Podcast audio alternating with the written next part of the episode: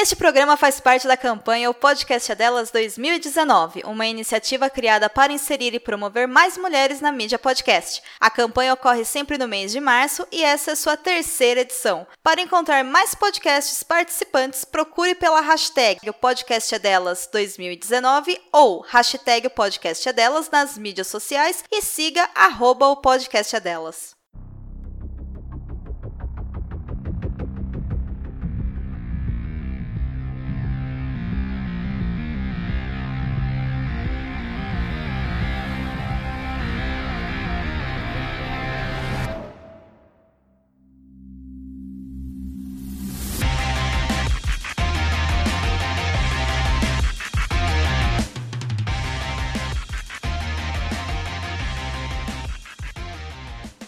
E estamos de volta com o BBcast, o seu podcast de automobilismo e outras nerds. Eu sou o Rubens Neto, seu host, e no episódio de hoje vamos falar sobre Epix da cidade do México. Mas antes vamos agradecer aos nossos apoiadores, Ricardo Bannerman, Maia Barbosa, Eliezer Teixeira, Luiz Félix, Arthur Felipe e Thiago Bullet. Para falar da etapa mexicana da Fórmula E, eu tenho aqui comigo nos estúdios do BB Press a Cíntia Venâncio, a nossa colunista sobre a categoria. Bem-vinda, Cíntia. Olá, oi todo mundo do Boletim do Paddock. Primeiro podcast sobre a Fórmula E.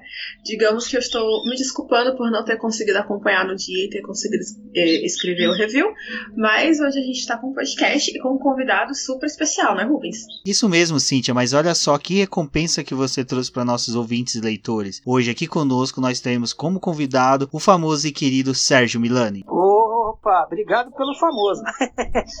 Opa, obrigado, gente. Salve. Primeiramente, aí, obrigado aí pelo convite. Você tá aqui, então, o ouvinte ouvinte tendo aí pra, é, participação no, no, no, podcast. Vamos aí falar um pouquinho sobre Fórmula E, né? Como agora o narrador gosta de dizer, a categoria que mais cresce no mundo, né?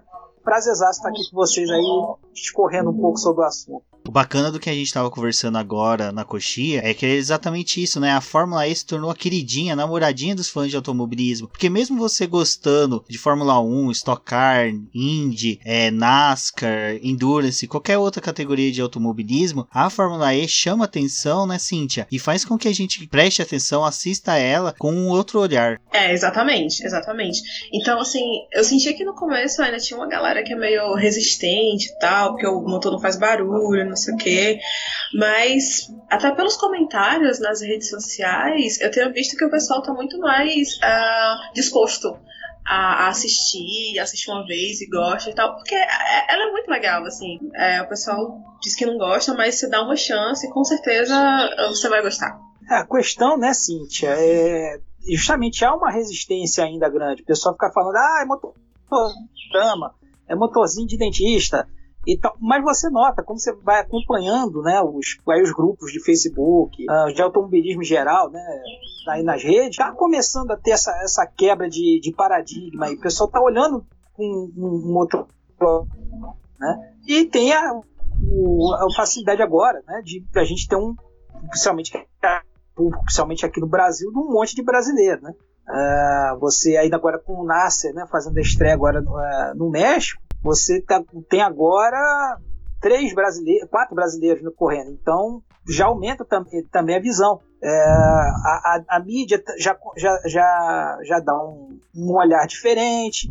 É, um exemplo disso agora teve, teve, nessa semana o lançamento do anuário né, do, do, do Reginaldo do motor. Uh, o espaço já aumentou para 32 páginas só de Fórmula E. Então, ou seja, está pegando espaço né, tá ganhando aí essa, é, é, essa, essa tensão. E, e, é um negócio bacana, é quebrar um pouco o paradigma, né? Talvez no início o pessoal ache um pouco chato, sim, por causa do barulho, ou da falta de barulho, como alguns falam, mas uh, uh, uh, tem que entender a dinâmica, tem que entender que é uma abordagem diferente tiver uma boa. Se a galera tiver boa vontade, compra o bagulho e tá comprando. Como muito bem falou o Milani, com quatro pilotos brasileiros no grid, nós voltamos a ter aquela identificação a uma categoria quando existe mais de um brasileiro competindo. Isso é bem bacana. Ainda hoje tivemos a notícia, né, Cíntia, do lançamento do carro da Mercedes que vai participar da categoria agora, bem como a gente vê também produtos que utilizamos no dia a dia patrocinando a Fórmula E, o que nos atrai mais e o que gera essa identidade nossa do dia a dia com a categoria.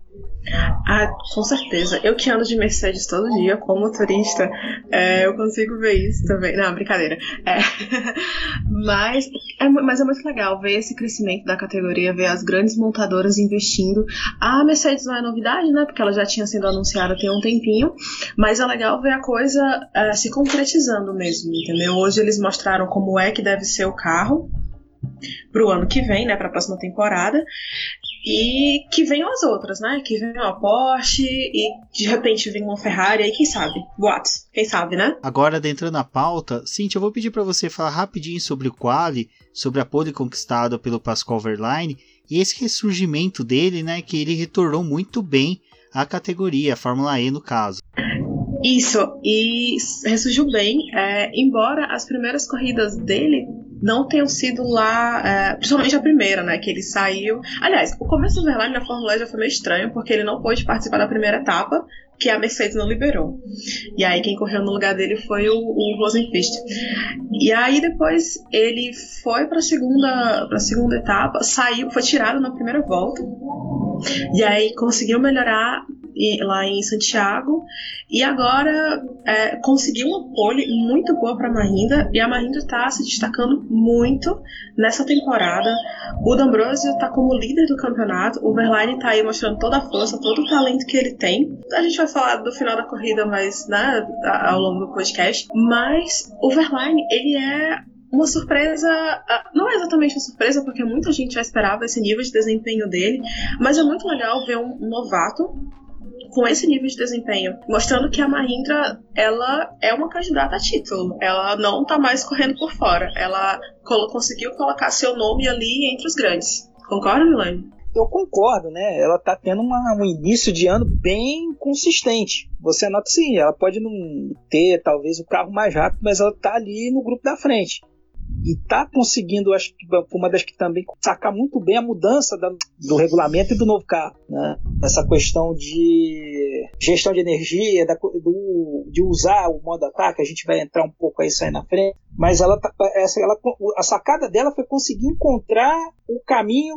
um caminho mais rápido. E pegou, é uma dupla boa. Apesar de eu achar o, o Derlai ainda mais piloto que o, que o, que o, que o Mas é uma dupla boa é, é uma coisa que a gente até vai entrar aí um pouco mais para frente. Assim que assim, essa, essa temporada, né, você tem um, um, plantel aí muito interessante. Então a Mahindra sim é data a, a, a voos mais altos aí ao longo do, dessa temporada. Um negócio que eu lembrei agora foi que antes da temporada começar, perguntaram pro Lucas de Graça de quem achava que seria uh, quem estaria disputando o título, né? E aí ele tinha apostado uh, nele, no Burt, no Boemi e no Verne. E aí a gente vê que não tá rolando aposta, né? Porque a gente teve quatro etapas, quatro vencedores diferentes, quatro equipes diferentes e o campeonato tá totalmente aberto. Assim, quem estiver fazendo bolão, quem tá participando do bolão, Olha, boa sorte. É, mas eu queria então só complementar, assim, eu ainda não, não descarto a Audi. A Audi, pra variar com uma temporada passada também, ela teve um início batendo cabeça. É, eu julgava que eles só viriam um, um pouco mais para frente, tá, agora quando começar essa temporada europeia, tá ali mais próximo da, da, base, tá podendo mexer mais no carro, com mais uhum. facilidade.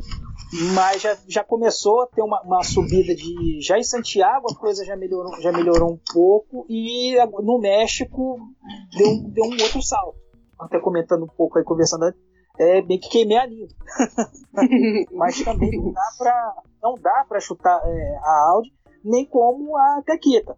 A Tequita uhum. também é, ela tá com um carro muito rápido, apesar dela agora em, ela ter agora em, no México não ter desenvolvido muito bem, mas assim, no geral, se você for pegar o que aconteceu até agora, eles mostrando que tem um carro muito rápido. E é uma dupla muito invocada, sim. o Verne com o Lotter.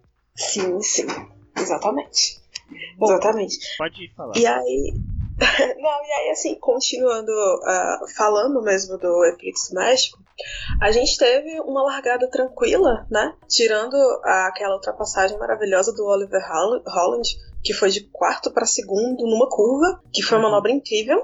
É, e a gente teve aí as primeiras duas voltas uh, tranquilas, muito boas, até o acidente do Nelsinho com o Verne, né? E aí, Milani, É, o que, que, você achou do acidente? Cara, eu vou dizer o seguinte: eu acho que o, o nosso, nosso compatriota, vamos usar esse termo aí, ele foi um pouco, ele foi um pouco otimista. Tá? Ah, eu diria que foi assim, foi um acidente de corrida, não foi assim uma coisa, acho que não vou dizer que foi má fé, mas a minha impressão é que, eu, que ele deu o seguinte, o carro estava bom, o carro estava bom, tanto que ele conseguiu largar bem, estava ali ganhando posições, uh, tanto que foi acho que o primeiro final de semana ficou na frente do, é, o primeiro na frente do, do Evans, né, ele conseguiu fazer uma, ficar, deixar o, o Evans para trás, uh, e a, a impressão foi essa, que ele achou que estava com um carro bom, não queria perder tempo, não queria perder uhum. tempo e uhum. forçou uma, e forçou uma passagem. O uhum. Verne, que também não é, não é nenhum, não é nenhuma, nenhum bobo, né? É carne de pescoço também, jogou o carro para jogou o carro um pouco pro meio. Não tinha espaço para passar. Então foi meio que é, é, é, é inevitável, é meio que aquela coisa de quase de, de kart indoor. É, um fechou, o outro ainda tentou forçar, tentou se garantir. O brinca tentou garantir no borrachão. Mas do outro lado não tem borrachão, então acabou dando aquela, aquele voo. Mas, mas foi um acidente de corrida. Eu ainda vejo que foi assim, foi um erro de, de avaliação. Uhum. Alguns ali disseram que ah, rolou um crash test ali, que o Verne tentou ainda né, ser um. É, é, meio que ali freou, mas eu não vi dessa forma. Achei que houve um, ali uma, um excesso de vontade por parte do, por parte do. Entendi. É, é assim, é, eu, eu, concordo com você. Eu acho que foi acidente de corrida mesmo. É, eu acho que ninguém agiu de má fé. Você vê que a manobra de defesa do Verne foi limpa realmente talvez o Nelsinho tenha sido um pouco otimista demais. E sobrou até pro Sims, né? Que foi atingido, coitado. Assim, obviamente quem ficou com prejuízo maior foi o Nelsinho, porque ele saiu da corrida, os outros dois conseguiram voltar. Mas foi o, foi o que mudou a história da corrida, né? A gente teve aí a bandeira vermelha, que foi a uhum. primeira bandeira uh, vermelha da Fórmula E e deixou todo mundo meio perdido, né?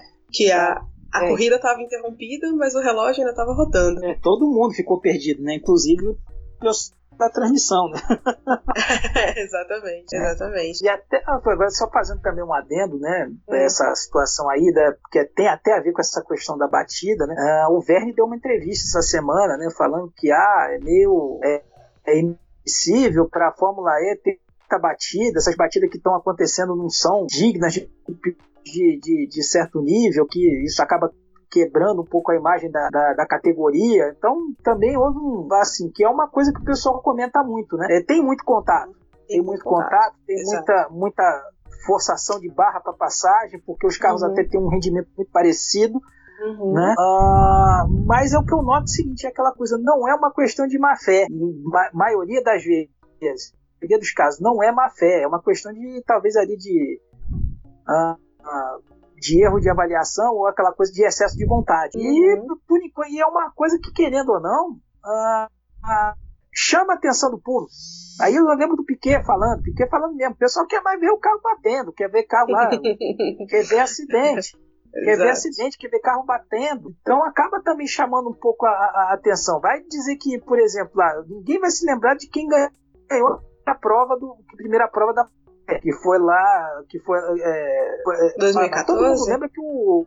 É, 2014, mas todo mundo lembra uhum. lá que, que, que, o, que o Radfield praticamente deu, uma, deu um aquele, escapado. Foi aquele capote é, maravilhoso. É, aquele capote, mas ninguém lembra que quem ganhou foi de graça. exatamente. Ninguém ganhou foi de graça. exatamente. Todo mundo lembra disso, mas todo mundo lembra desse, dessa, desse capote, entendeu? Então, uhum. querendo ou não, faz parte. Só que eu concordo, assim, faz parte, mas eu concordo com a visão do, do Verne fica aparecendo aquela coisa de, de ou de kart indoor ou de corrida uhum. de, de categoria base, que tá todo mundo de, que é todo mundo carro igual e fica ali também naquele, naquela famosa é, corrida de ser é, engalada para tudo que é lado. Então, é o famoso nem tanta alção, nem tanta terra.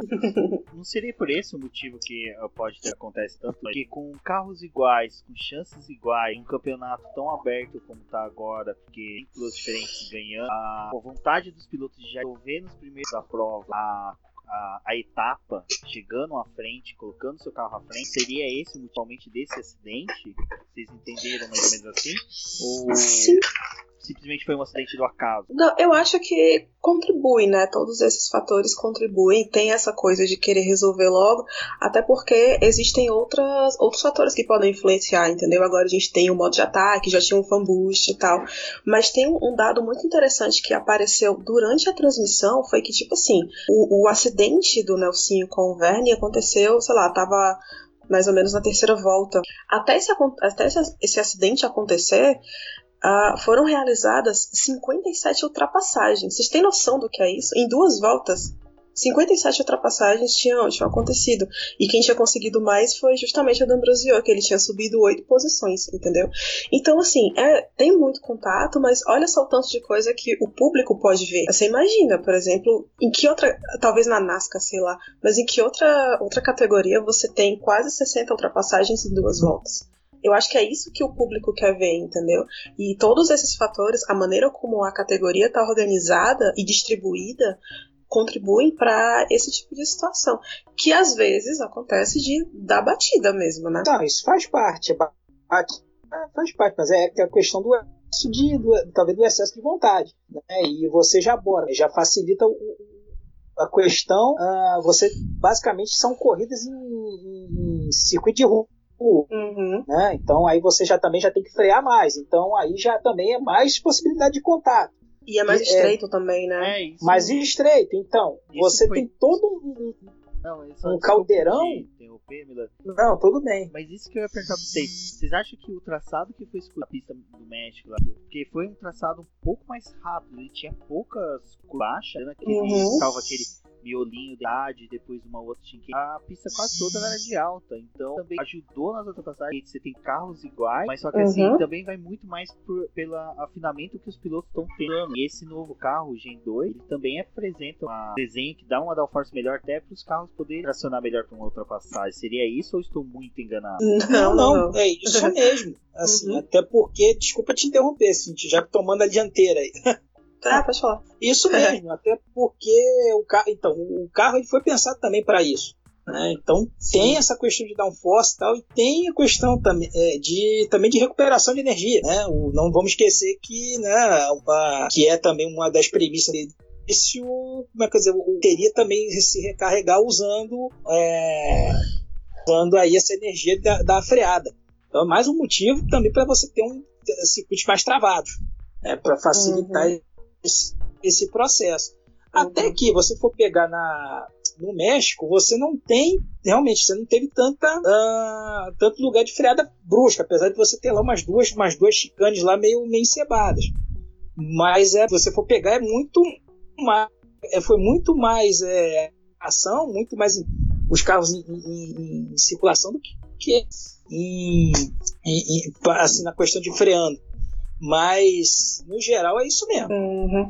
E pra vocês verem outra coisa da como é a ironia, né? O Verne fez essa, esse comentário aí sobre o tanto de batidas, e no México ele se envolveu em três incidentes, né? Vamos dizer assim. Teve essa com o Nelsinho, que foi a mais grave, e depois ele levou uma cutucada do Evans, e depois o Tom Dilma. O Evans é o companheiro do Nelsinho Piquet e o Tom Dilma da Neil. E aí ele deu uma rodada também. Então você vê, né? Quanto mais ele reclama, mais acidente ele tá sofrendo. É isso aí. Bom, desse acidente surgiu a bandeira vermelha que teve um momento ali que foi meio conturbado da corrida, questão de entendimento de regulamento. Isso. Não, e, e, foi assim, e foi, tava todo mundo meio perdido. É tanto que eu assisti a corrida pelo YouTube e depois que foi anunciada a bandeira vermelha, os pilotos continuaram na pista. E aí foi o diretor de prova entrou no rádio de todo mundo e falou: "Galera, bandeira vermelha é todo mundo pro box", porque ninguém tava entendendo o que tinha que fazer, entendeu?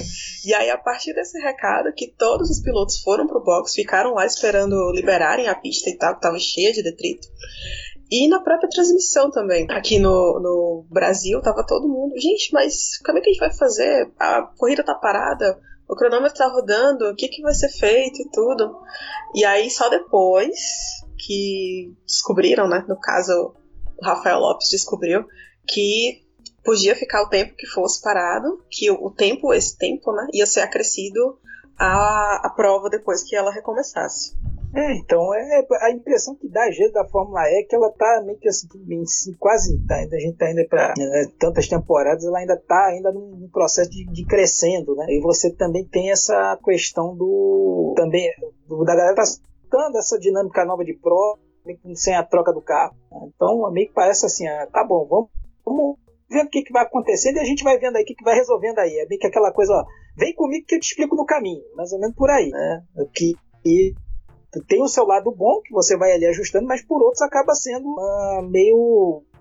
acaba tirando um pouco a credibilidade da, da, da categoria, né? Às vezes dá para notar, não é a primeira vez que isso acontece, uma falta de comunicação de, de é, da, da, da, da, da, direção com a questão da transmissão para o público ficar meio perdido o que está acontecendo aí nesse caso até as próprias, as próprias equipes também perdidas então é, é uma coisa que tem que ser trabalhada essa questão da comunicação aí, né? Porque senão fica todo mundo perdido. E aí realmente o que que que, que adianta você fazer um carro que muita gente gosta, você ter corrida que bate, que uh, cheia de, de, disputa e não sabe o que está acontecendo ali, uma questão interna ali que tá impactar o, o, o resultado, né? Ou, ou sempre acontece uma coisa dessa aí, você não sabe o que está acontecendo, o que, que você vai fazer. É, como até acho que alguém brincou um tempo atrás, eu não me lembro, alguém falou assim, de, um bolão de Fórmula E, que dizendo o seguinte, ó, aguarda uns três dias para ver o resultado é, é, é, concluir, né? Porque tem sempre alguma coisa sendo concluída depois da corrida, tem sempre alguma punição, então Isso. essa questão da comunicação tem que ser muito, tem que ser muito bem trabalhada, que é um dos pontos fracos da, da categoria, ao meu ver, né? Essa é a minha, ah. minha é humilde opinião. Não, mas é, mas é, isso é verdade, assim, é, nas primeiras corridas dessa temporada teve falhas grotescas, assim, de, mesmo, sabe? Por exemplo, na primeira corrida lá na Arábia, uh, não mostraram uh, o, o modo ataque sendo ativado pela primeira vez, entendeu? Então, fizeram toda a propaganda em cima, novidades, todo mundo queria ver e tal. E aí, tipo, dois, três pilotos ativaram lá, passaram pela zona do, do modo ataque e a TV não mostrou. Só foi mostrar, sei lá, já estavam no quarto ou quinto carro passando, entendeu? Fora as outras punições que aconteceram, que ninguém sabia por quê, só era comunicada depois, depois de sei quanto tempo, assim. E eu acho que, apesar disso que aconteceu no México, né, da história da bandeira vermelha, uh, pelo menos as punições elas foram aplicadas e explicadas corretamente no tempo que deveria ser, assim, pelo menos eu não vi nenhum comentário pós-corrida que tenha gerado uma crítica nesse sentido. Eu não sei se vocês chegaram a ver. Não, não. Talvez dessa vez foi limpa. Pois é. E, e, assim, já falando em punições, era uma coisa que a gente já tinha colocado aqui na pauta e vou adiantar um pouquinho. É parabéns pro Lopes, né? Petito sendo Petito. E o Van Dorn se mostrando como o maior azarado por enquanto dessa temporada. A maior decepção porque... de todos os tempos. Não. né? Não, pelo menos ele tá ganhando. Não, pelo menos. Peraí fazer justiça, ele tá ganhando alguma coisa. Você vai pegar ele é o mais votado sempre do Fambush. Ele é, é pronto. Mas é isso é, é verdade. O Fambush ele tá ganhando. É porque fã de McLaren, isso, isso eu falo com toda razão. Desde que o Andorni surgiu, eu falava, ele vai ser o futuro da McLaren. Quando a decepção bateu no final do ano passado, eu falei, não, vou acompanhar ele na Fórmula E ele continua ruim. Tudo bem, ele foi anunciado agora como piloto de teste da, da Mercedes, bacana pra ele. Mas parece que aquele período que ele ficou no Japão, lá exilado pela McLaren, perdeu todo o talento dele. Não, é sério, ele tinha um talento. Quem assistiu o próprio viu que ele era um sumiu. Até na Super Fórmula lá, ele, na Fórmula 1, quando ele foi chamado pro Alonso, que o Alonso machucou, ele conseguiu pontuar com a McLaren com esse Então, uhum. assim, eu acho que é, eu acho que alguma coisa de psicológico aconteceu. Foi a mesma coisa que aconteceu agora pelo, eu vou falar com o Kvyat quando ele foi rebaixado. Eu acho que o Van Dorn, enquanto que é ou uma vitória ou um bom resultado e tomar um outro dele, ele vai continuando que ele tá lá. É, não, é, eu, eu, desculpa, vou aqui. Desculpa, Cintia. Não, você é o convidado, vai ficar à vontade. Não é por aí, né? Também eu não gosto de ser, como é que eu não gosto de ser um cara pouco cortês, eu tive bons modos, né? Fui bem ensinado. mas a questão do, mas a questão do Van Dorn, eu concordo com que botava também o maior fé nele. Ah, o cara, o que, o que ele fez é, na base não, não é pouca coisa. Eu vejo, tem essa visão também, é muito psicológico.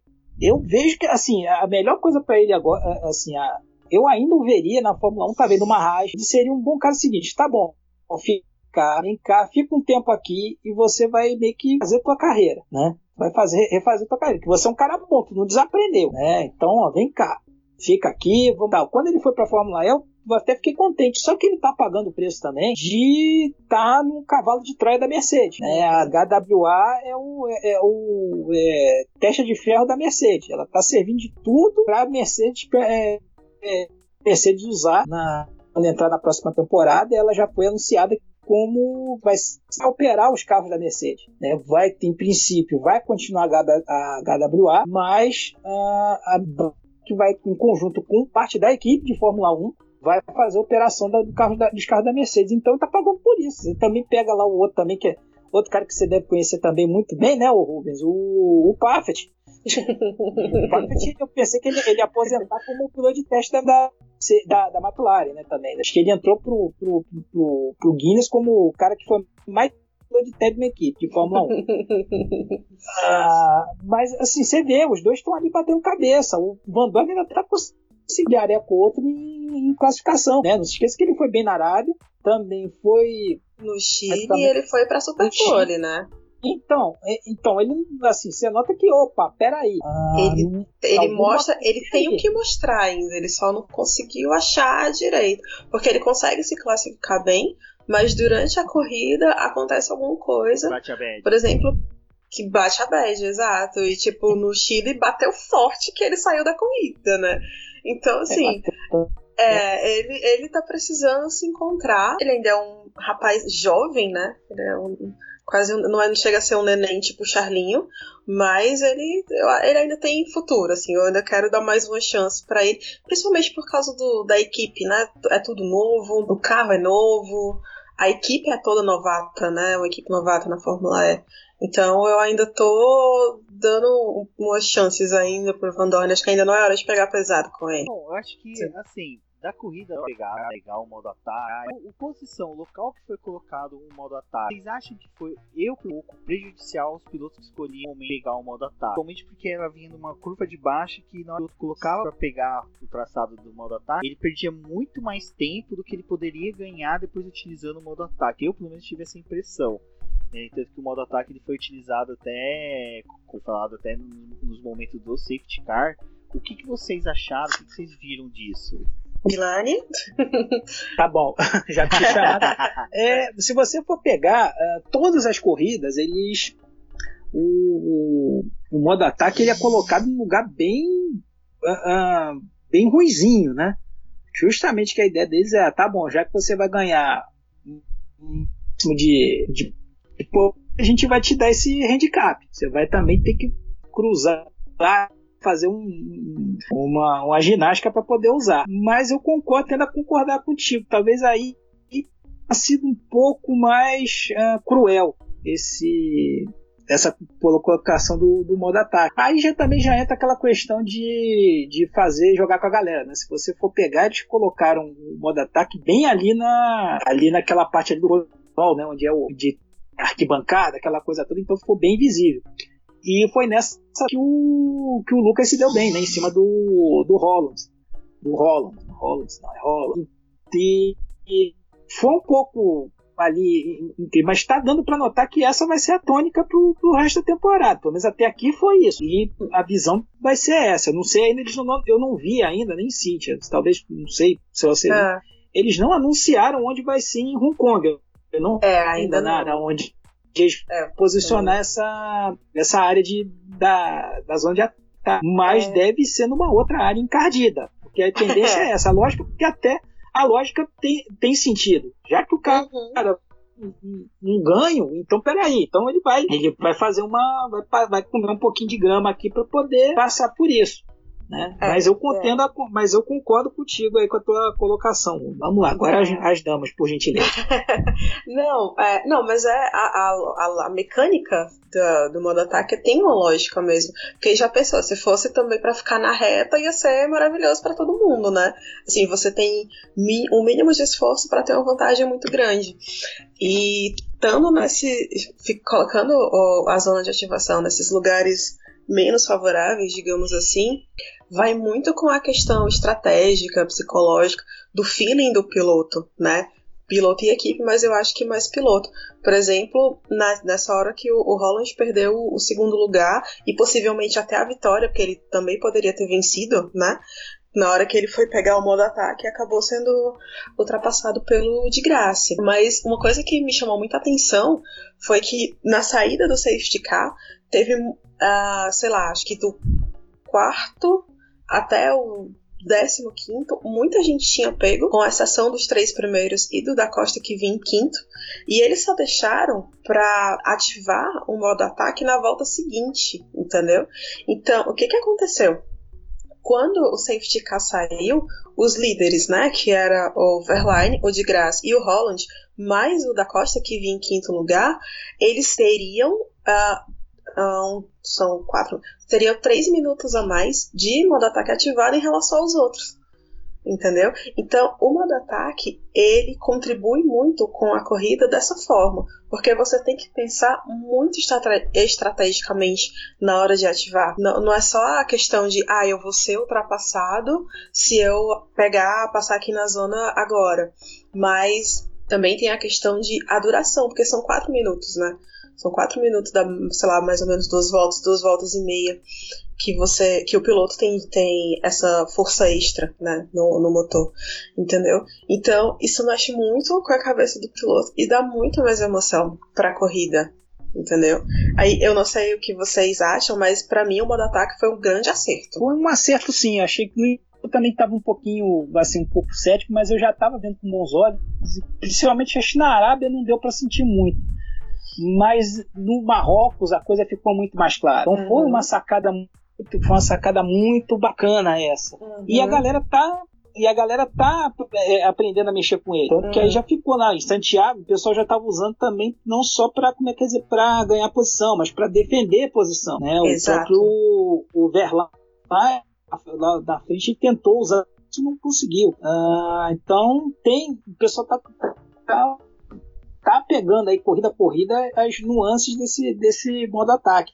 E tá sendo muito bacana. E não esquecendo que a gente tem, que é o fanboost, né? Que ainda uhum. pode ser usado complementarmente nisso, né, uhum. nessa brincadeira. Então é uma, é uma variante bacana para a estratégia, né? Que querendo ou não é uma corrida de tiro curto. 45 minutos é, é a corrida de tiro curto, né? Mas eu ainda assim, apesar de eu achar bem bacana, eu ainda sou favorável, que eu achava muito bacana da troca de carro. não, a troca de carros é meu eterno amor, vou sentir falta para sempre. Mas é o que temos para hoje, né? é, exatamente. Mas tá muito bacana. E a galera tá descobrindo isso aí. Foi uma, uma coisa boa pro, pra corrida em si, pra essa dinâmica aí. Foi um, uma boa. Foi uma boa. É, foi uma boa sacada da, da organização. Exato. É, referente ao modo ataque, eu, eu, até que agora comecei a perceber um pouquinho, até mesmo pelo que a Cintia falou. Você tem uma perca muito pequena, né? Referente ao ganho e somado com mais estratégias que você pode ter Turbo Boost, que daí a gente vai uhum. para aquilo que os pilotos estão fazendo da Fórmula E fazem muito bem, que é usar as mídias para conquistar né, o voto. Eu acho que o que foi legal que vocês falaram é que agora que os pilotos estão pegando a manha, né? Estão entendendo como é que funciona a mecânica do, do, modo ataque, somado ao novo carro. Então eu acho que essas primeiras corridas a gente teve muito mais um aprendizado dos pilotos, né? De como trabalhar com todas as informações. Uhum possivelmente nas próximas corridas a gente vai ver muito mais estratégias utilizando isso do que foi nessas primeiras, né? Exatamente. Exatamente. É até uma questão de aprendizado, né? Assim, é muita novidade ao mesmo tempo. Então você tem um carro novo, você tem pessoas novas, pilotos novos, equipes novas, regulamento novo, não sei o que novo, assim, é tudo muito novo.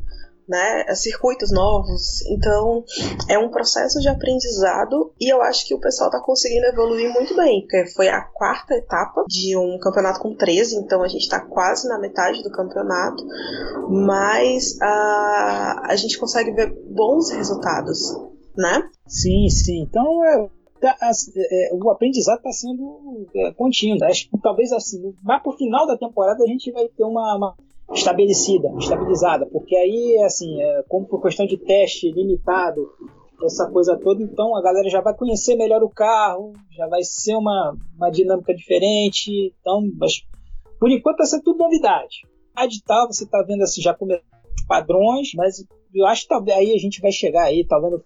mas aí eu acho talvez aí mais pro final, lá ali pro final da temporada europeia, talvez a gente vai ver já uh, definidas em relação a isso. Bom, o legal é que a gente viu tanta novidade ano na categoria, que foi desde é, o novo carro, o modo ataque, o ralo, a LED, mas só que mais pro lixão da automobilismo saiu a alta sagrada, é outra ali que, que ele tem uma manchória bem conhecida nós, dois na verdade, então, e a gente teve essa situação na verdade sobre isso, depois a, a, a dar uma matada, não é uma coisa que a gente gosta, esperava isso, mas mostra que é algo que está no cerne da, do autismo que dificilmente vai ser retirado. Exato, a gente não sabe, né, também se isso já não aconteceu de outras vezes na Fórmula E. Mas aconteceu aquela charadinha básica, né? Nosso menino, nosso menino passarinho, menino passarinho, menino Butch, olha, daí, eu tô mais rápido que ele, ó, tal, deixa eu passar e tal. Eu também daquela famosa João sem braço, ó, a gente falou com ele, mas aí, ó, a gente não pode fazer nada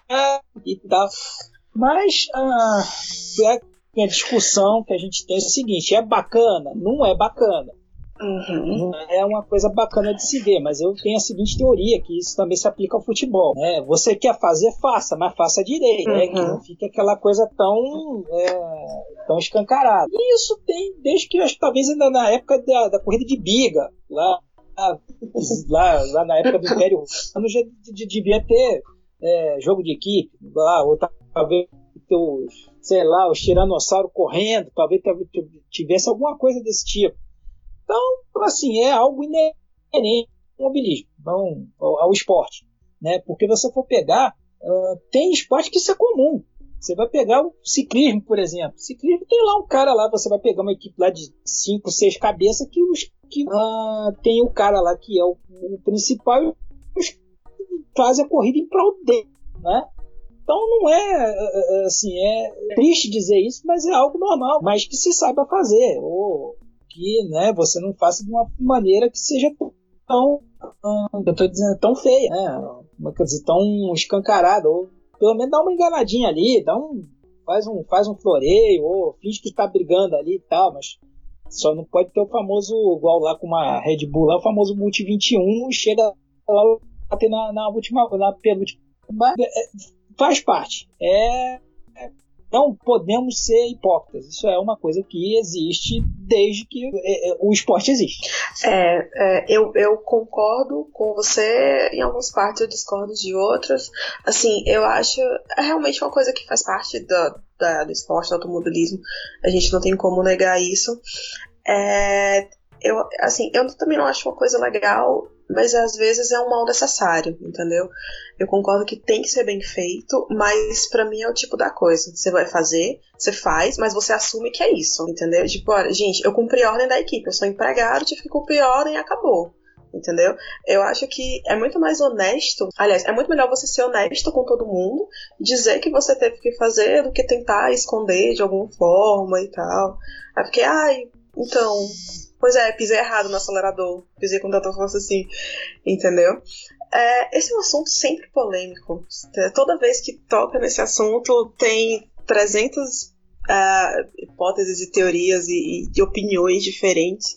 E aí fica até a dica aí pro pessoal comentar o que, que eles acham. Uh, a ordem da Virgin não chegou a acontecer, né? Só o Bird que realmente falou que, ei, gente, tô mais rápido, dá uma ajuda aí. E aí rolou aquela, como o Milani falou, né? Olha, a gente falou com ele, mas aí não aconteceu, né? O, o Robin Front, ele acabou conseguindo uh, escapar depois, e aí a, a troca de posições não aconteceu. Mas, assim, é, talvez um dia a gente veja com um descaramento maior, quem sabe, espero que não, né, que não precise acontecer, mas se acontecer, é porque realmente faz parte do jogo.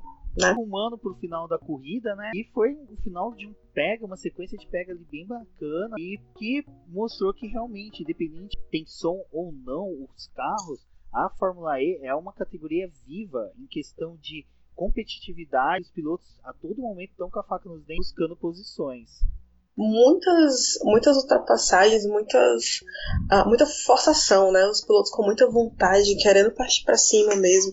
O Lucas de Graça que não desistiu em nenhum momento e justamente por isso ele ganhou a, a prova. Uh, agora me chamou a atenção também a questão da falta de bateria, né? Por assim, era, era uma das coisas, uma das das grandes uh, perguntas, das dúvidas que se tinha, era com relação à bateria do Gen 2. Né? Então, por exemplo, eu lembro que na primeira prova, na Arábia Saudita, o pessoal chegou ali com 10% de bateria, mais ou menos. Agora, uh, no México, o pessoal chegou no limite, entendeu? O, os dois carros da Nissan, eles zeraram na última volta, assim, não conseguiram completar a corrida. O Verlaine ficou zerou nos metros finais e o restante do pessoal chegou ali com 1%, 2%. Então, eu acho que isso é uma coisa que, o pessoal, que as equipes precisam abrir os olhos para ver uh, se se a energia dos carros realmente vai ser suficiente. A Nissan ia pontuar com os dois carros e ficou sem nada, né? Por um erro de cálculo da própria equipe. Isso, mas foi uma coisa que, se você for perceber, corrida o pessoal terminou até de boa. Você até colocou, ah, o Arábia o pessoal terminou ali com 10, 12%. Também ficou com um pouco de, de receio no México, no, em Santiago, por conta do calor, mas também terminou de boa. Eu acredito que tem essa questão da da, da, do pessoal ter ficado no escuro, é, sem trocadilho, tá? Ah, em relação à bandeira vermelha, isso acabou essa questão aí do, do consumo aí de, de talvez aí essa foi aí o determinante para essa corrida. E eu não estou enganado também, uh, mesmo no ano passado, no México foi um lugar também que a galera gastou muita é, bateria. Tanto que eu lembro que teve aquela a própria vitória do de graça, jogada disso acabou acontecendo, né, uma jogada de sorte para ele, ele pegou, tinha trocado. Mas todo mundo terminou ali no, no, no limite da bateria. Então, acho que o, o México já está esse desenho de traçado configurando como um, digamos assim, é, como a gente tem na Fórmula 1, aqueles, aqueles, a gente tinha aquelas pistas que a gente sabia que gastava mais gasolina, por exemplo, como nos altos tempos Imola, era uma pista que, ah, não, aqui é uma pista que o pessoal toma conta que gasta muita gasolina. O México está saindo nessa olha, aqui é uma pista que gasta muita energia. Então, a, México está tá saindo desse, por essa linha. E foi o determinante. Né? Imagina, se o, deu para notar ali o, o, esforço que o Verlaine estava fazendo para tentar segurar o, o, Lucas. O Lucas foi muito esperto aí, não, e fez toda a diferença. O, aquele, como diria o Wesley Safadão, aquele vagabundo que fez a diferença no final da corrida. É verdade, verdade. Mas você estava falando da, da parte da bandeira vermelha, só que, assim, durante essa pausa, né, os mecânicos estavam mexendo nos carros e os pilotos estavam fora dos carros. Então, isso leva a crer, leva a gente a crer que os carros estavam desligados, né? Então, teoricamente, não estava sendo gasta energia ali, né? assim, teoricamente. Tese, sim. Né? Mas você tem que pegar também, né, que é uma coisa que o pessoal tá muito na vendo algumas matérias gringas, né, que o grande diferencial do carro da Fórmula E é, o, é, o, é a parte de software. Né, que é a parte justamente da gestão de, da gestão de, de, de energia que faz a diferença. Porque grosseiramente é tudo controlado ali pela FIA. Uh, tem um limite de tem limite de, de bateria para normal, tem você usar o fanbush, tal. A gente já teve punição por isso. Nós tivemos várias punições por fugir desse mas a questão do software é que é a questão é, do, aí o pulo do gato, né, em relação a essa questão. Pode ter havido alguma, algum descala, de, algum, alguma descalibração aí do, do, do, do desses programas para que acabar abrindo essa brecha, sem contar a própria, talvez essa é a minha teoria também, da questão da própria natureza do, do traçado, que acabe usando que leve os carros a usar mais é, é energia e não consigam recarregar também com a mesma eficiência. Então pode ser, assim, essa é uma teoria né, em relação a essa questão. Mas que aí, então, a bandeira vermelha acabou sendo essa. Acabou sendo esse fator aí de uh, desalinhamento, foi. Mas tem esse aspecto aí que você colocou. Em tese não era para estar. É, vamos ver aí o que é que. Se vai sair alguma notícia sobre isso, né? Se, como é que as equipes vão uh, estudar o que aconteceu, né, para poder uh, não não se repetir, né? Você vê o prejuízo do tamanho do que a Nissan levou vai fazer uma diferença absurda pro campeonato, né? Uhum. Mas aí eu queria puxar agora para a chegada, realmente, literalmente para chegada, que foi quando o Overline zerou de bateria e o de Graça conseguiu aproveitar a deixa e fez aquela manobra que coroou o, a corrida. Assim. O Epix foi maravilhoso, foi incrível. Queria muito ter assistido ao vivo, só consegui ver no YouTube, mas foi muito bom. E ver essa, esse, esses metros finais foi um negócio impressionante. Sabe o que, que foi legal dessa ultrapassagem? Desculpa, só para pontuar algo hum. que, que a gente veio falando bastante durante o programa. Foi o pessoal tá gostando da Fórmula E, tá sendo queridinho. Eu vi colegas, tipo, daqueles fervorosos. Ah, pra mim tem que ter combustão, tem que ter gasolina, tem que ter etanol, tem que ter isso aqui, tem que ter barulho os caras vibrando nos grupos do WhatsApp, no Twitter, que tipo, nossa, que ultrapassagem, que algo épico. Então, uhum. essa ultrapassagem foi legal que também trouxe esse, essa questão da competitividade segurada na Fórmula E, que é, só ela tem. Então, é, parte do de graça com o Verlau foi legal isso. Até eram tipo resistentes à Fórmula E, asmados com essa ultrapassagem que nas próximas corridas estejam assistindo também. Tomara. Sim. Com certeza, é o que nós precisamos é isso. É que aliás é um, uma coisa nem senti, talvez não sei se concorde com, com, talvez concorde um pouco, eu vou colocar aqui. É, acho que talvez para a Fórmula E acontecer Brasil, ela precisa uma tudo bem que hoje você tem essa coisa, mas você precisaria de um, de um carinho maior de alguma, digamos assim, TV aberta, alguma coisa do tipo. Porque tudo bem que agora a mídia está começando a acordar um isso, mas uh, é um negócio bacana que eu acho que cairia muito no gosto do, no, no do brasileiro. Justamente por isso que tem aí passagem, tem ultrapassagem, tem briga, tem não sei o quê. Uh, essa, essa, essa chegada aí, então, é uma daquelas que, como aí o Rubens colocou, realmente gente, né, a galera que, opa, viu esse aí, opa, peraí, já começa com, com, com, outro olhar. Então, não sei o que, que, você acha em relação a isso. Acho que talvez, assim, apesar do, do, bom trabalho que a Fox faz, você se preocupam fazer ali, é, tá transmitindo as corridas, pelo menos mal ou bem ali tem tá passando os treinos, estão é, passando os treinos e coloca o, o, digamos que ela tem de melhor para fazer o produto, né, campo do automóvel.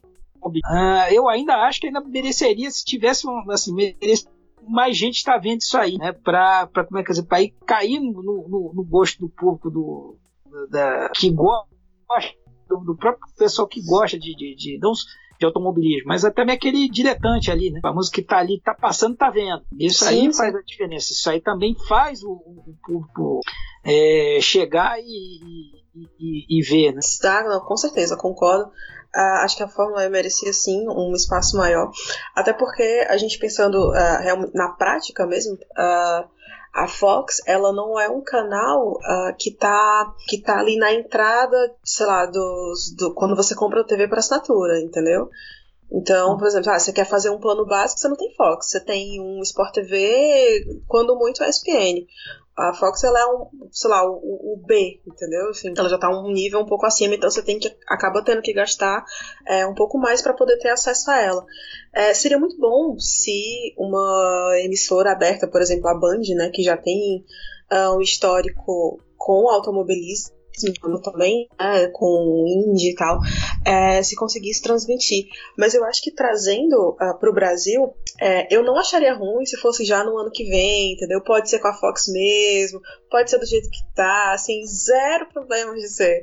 Eu acho que seria até interessante de, de das, das emissoras verem como seria essa primeira experiência e depois pensar, olha, isso pode dar certo, vamos tentar fazer aqui entendeu? Acho que seria massa. Agora, é, voltando para aqui para o de graça versus Verline, é, eu acho que essa manobra ela vai tá, entrou para a categoria assim dos grandes momentos da Fórmula E, entendeu? Como foi o acidente do Heidfeld, em 2014, como foi o, o Boemi surtando em 2017, entendeu? Então, assim, tem alguns momentos clássicos que daqui, sei lá, 20 anos, quando a, a Fórmula E tiver completado 20 anos, vai ter retrospectiva e vai ter, pá, essa ultrapassagem do Lucas, porque foi realmente, é, é um momento, é, é memorável, assim, acho que a palavra essa ficou mesmo para os anais da Fórmula E. Sim, é, concordo contigo plenamente. Isso aí vai já tá, já virou, já virou história. Uhum. É, é, aquela coisa que vai ter que citar. Se alguém quiser fazer um contar a história da Fórmula E, vai ter que citar essa, essa manobra. Ponto. Exato. Não tem já vai tem não tem como retirar. A não sei que aconteça algo muito mais espetacular. Uhum. Mas no momento talvez acho que uh, em dramaticidade, eu diria uhum. que talvez dramaticidade ela é, é talvez o mais dramático da forma da, da até mais do que uma pirueta do Rashford, mas assim, em matéria de, da, da, da, da, competitividade, dramaticidade da questão da, da, da, competitividade.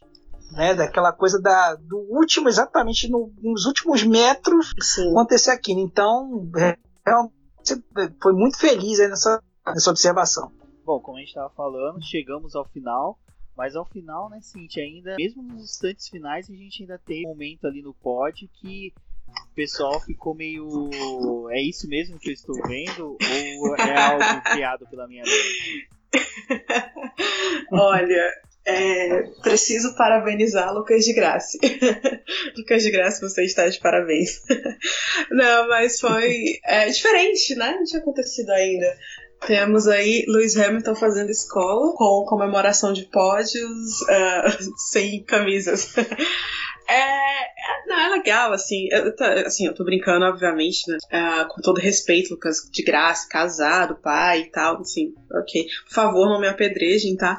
Mas mostra muito uh, dessa coisa da celebração mesmo, entendeu? De extravasar, da euforia de não se prender a coisa. Assim, acho que tem uma série de interpretações que a gente pode dar àquela comemoração uh, sem camisa né, no pódio. E uma coisa legal que, por exemplo, no futebol, se um jogador faz isso, ele leva um cartão amarelo. E no automobilismo, zero preocupações com isso. Tira roupa, tira tudo, joga champanhe, joga blusa pra galera, joga bandeira, joga tudo. O importante é ter a festa. É, um pouco assim, até tentando essa questão meio diferentona, né? A Fórmula E tentando ser essa. É, que é uma. Alguns veem como, como um ponto ruim, outros é como um ponto forte, ela tentar ser mais entretenimento, né? Do que entre aspas competição. Esse é um ponto aí, pelo menos, ou ser uma competição de uma abordagem diferente. Então é uma é um troço que tem lá. O cara, né, o cara vai lá, tira a camisa, essa coisa toda, né? Até é, um, é uma forma de também mostrar que assim, ó, a gente não tem tanta marra, né? Quem vai na Fórmula 1 já nota logo, né? Ah, os pilotos são mais acessíveis e tal, é, não tem tanta, não tem tanto mimimi, não tanto mumumu, até mesmo em relação à corrida mesmo não tem tanto tem mais porrada, essa coisa. Então é também uma forma da, da Fórmula E se posicionar como, ó, nós somos diferentes, nós somos diferentões. Uhul, hashtag vem com nós. É mais ou menos por aí, entendeu? É, tipo isso. Essa Exatamente. é a minha visão. Exatamente. Bom, acho que estamos chegando realmente a Cintia ela já chamando para a próxima Prix. O Sérgio Sim. também, pedindo para o Sérgio falar onde que ele pode ser encontrado nessa vastidão da internet brasileira. E aos ouvintes, agradeço a todos por terem ficado conosco até o final do BBcast sobre Fórmula E, o primeiro BBcast sobre Fórmula E. E, e vai ser vocês que vão falar pra gente aí o que, que vocês acharam, gostaram do formato, querem que o Milani retorne novamente. Eu, por mim, ele retornará sim, acredito que pela Cíntia também. Então é isso, pessoal. Eu me despeço aqui, peço pro Sérgio e pra Cíntia falar as razões finais deles. Vou falar onde que eles são encontrados na internet. A Cíntia, não esqueça de fazer o seu jabá presente tão oportuno Sim. que a E vai dar para ela, com certeza. Mostrar que Sim, faremos de um tudo para que ela ganhe. então, vai lá, Cíntia, o microfone é seu. Gente, é, obrigada para todo mundo que escutou a gente durante acho que quase uma hora aí de conversa. É, comentem bastante, digam o que vocês acharam, falem do Milani, o cachê dele é caro, vocês precisam comentar muito, entendeu? Para ele poder voltar. É, ah, antes da gente encerrar, eu queria é, que vocês dissessem também quem é que vocês acham que vai ser o próximo vencedor, né? Se é, será que vocês acham possível apostar em alguém? Se vai ser alguém diferente, se vai ser alguém que já ganhou, se o cara vai tirar a camisa de novo, entendeu? Assim, façam suas apostas. Inclusive, vocês que estão nos ouvindo, façam as apostas também, deixem aí nos comentários. Mas não tire a camisa, por favor.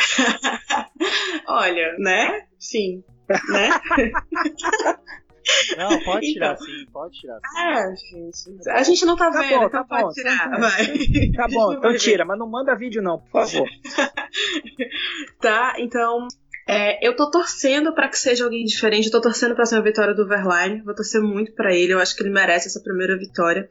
Ele já chegou perto muito perto, entendeu? Então eu acho que ele tá merecendo, ele tá uh, mostrando todo o talento dele, a competência, que ele sabe fazer um uso do carro bom que a Mahindra deu para ele, lógico. E a minha aposta é nele, e aí vocês comentem aí quem vocês acham.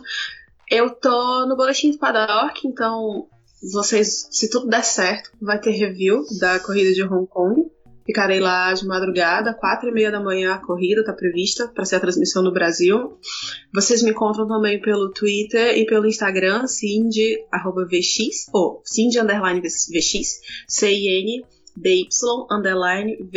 Me segue lá e me ajuda a conseguir a miniatura do Gin 2, pelo amor do Senhor. Se você não sabe do que a gente está falando, a gente está gravando esse podcast na segunda-feira de carnaval. E a, o perfil da Fórmula E lançou um vídeo sensacional com duas miniaturas do Gen 2 correndo em Hong Kong. E aí no final. O Rubens vai colocar o, o link do vídeo, tá? Pra vocês entenderem direitinho o que eu tô falando. E aí eu simplesmente fiz uma brincadeira lá no Twitter, porque eu interajo muito com eles e eles sempre respondem. Que eu falei que todo mundo que desse RT lá no tweet deles se perguntando, né, se todo mundo que desse o RT ia conseguir uma miniatura. E aí eles disseram que se o meu tweet conseguisse uh, ah, 10 mil retweets, eles iam me dar de presente uma miniatura. Então, por favor, o, o Rubens vai colocar o link do tweet, vocês dão todos os RTs da vida de vocês. Porque eles não deram prazo, eles não deram nenhum tipo de regra. Eles só disseram que eu tenho que chegar no número. Então, me ajude a chegar no número, por favor. Faça uma criança feliz tá?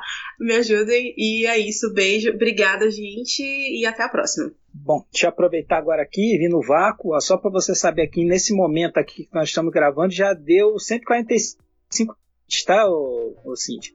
Amém, Senhor. vamos é, lá, gente. Tá, vamos lá. Então, aí eu queria, né, antes de tudo, agradecer aí pelo, pelo convite, prazerzaço, só para também eu, eu tô acompanhando, é, escutando. É, continue assim, porque hoje, é, com exceções, eu já escrevi isso e repito, não é uma questão de ser cabotino, mas é uma questão de ser opressor, presunçoso, mas hoje a, a, o material de qualidade, com exceções da, de você de acompanhar automobilismo, ele está no, como é que dizer, nos produtores independentes, como é, o, como aqui o boletim do paddock, tá? Uh, você, é o que eu falo, você tem, uh, você tem exceções, obviamente, aí na, nas grandes mídias, mas se você for pegar no geral, até mesmo no, na, aí em grandes sites ou até grandes nomes, né, tem nomes, ou, e galera aqui, o geral nosso aqui da tem muito o festival do copia, Google Translate e cola, né? sem contar os mas aí já é outra CPI. Então, aqui eu estou falando aqui de assim, uma coisa que eu já, já escrevi que eu agora vou colocar aqui de viva voz aqui o boletim do Paddock é sim uma das, das coisas que eu leio diariamente. Ah, então é uma coisa que eu, que eu reputo com, de boa qualidade, principalmente na aí feito por essa, digamos, a mídia independente. Vamos colocar dessa forma. O que, agora falando, o que eu espero de, o que eu espero de Hong Kong, é mais uma, uma corrida né, invocada. Uh, espero que continue essa, essa alternância. Seria muito bacana se a gente tiver um quinto, um, aí mais um vencedor diferente em relação às anteriores, até para embolar mais ainda o campeonato. Né? Uh, uh, vai ser muito bacana como é que dizer, o campeonato categoria, você ter essa, essa indefinição. Apesar de eu achar que eu ainda coloco a Audi ainda como, como é que dizer, papão e eu coloco também agora correndo por fora que está mostrando também uma, uma, voltando a mostrar uma certa consistência que deu um azar agora na, no México foi a foi a Danf, né a Nissan que teve essa questão que acabou mas iam colocar os dois carros pontuando o, é, Holland mostrou que não é não é bobo ele é um bom piloto é um bom você tem o Bueni também, que é o cara campeão, então que a gente sabe que ele pode, pode mostrar. Uh, vai ser uma. Eu, eu com muito bons olhos essa, essa próxima corrida aí do, do domingo. Estaremos lá de madrugada uh, assistindo e para poder né, fazer os nossos comentários acerca. E para encontrar nesse mundão aí de meu Deus aí da internet, eu convido a acompanhar o 90 gols, né? É 90 numeral gols, né? Alguns falam 90 goals, que é muito bonito em inglês, né? Mas vamos para portuguesar essa porcaria mesmo, que é 90 gols mesmo, só que é né, .com.br e também no Twitter, no Twitter e no e no Instagram, no Twitter você vai me encontrar lá como S Milani, né? S Milani 80. E no Instagram você vai encontrar como Milani 347. Breve tem novidade aí, eu já vou até dizer primeira mão aqui para vocês. Vai, eu queria já ter feito em, é, em fevereiro, mas escorregou um pouquinho. Vai ter aí um também aí Facebook, é, e o Twitter aí o um novo perfil que é o SM Racing. Eu vou botar aí que eu vou centralizar um pouco aí, é, SM Racing, que vai ser um pouco essas, essas pitacadas que eu dou aí, essas bandas de presepada que eu escrevo por aí, num, numa coisa, num, num digamos assim, é, digamos, pessoa jurídica, não pessoa física. Tá? Mas por enquanto segue aí a, tal coisa. Mas se tiver dúvida é só ver lá. Normalmente o que está no Instagram e que está no Facebook pode botar lá Sérgio Vilante. Se encontrar um meu pode sou eu. Ótimo, tá ótimo. Bom, chegamos ao fim do nosso primeiro BBcast sobre Fórmula E. Obrigado, Cíntia, por toda a cobertura que você tem feito pela categoria no Boletim do Paddock, um trabalho excepcional. E, Sérgio, muito obrigado também por ter participado do nosso primeiro programa sobre a Fórmula E. Os links de contato das redes sociais, tanto da Cíntia como do Sérgio, estarão no post. É só dar uma passadinha lá. Um forte abraço a todos e até o próximo EPRIX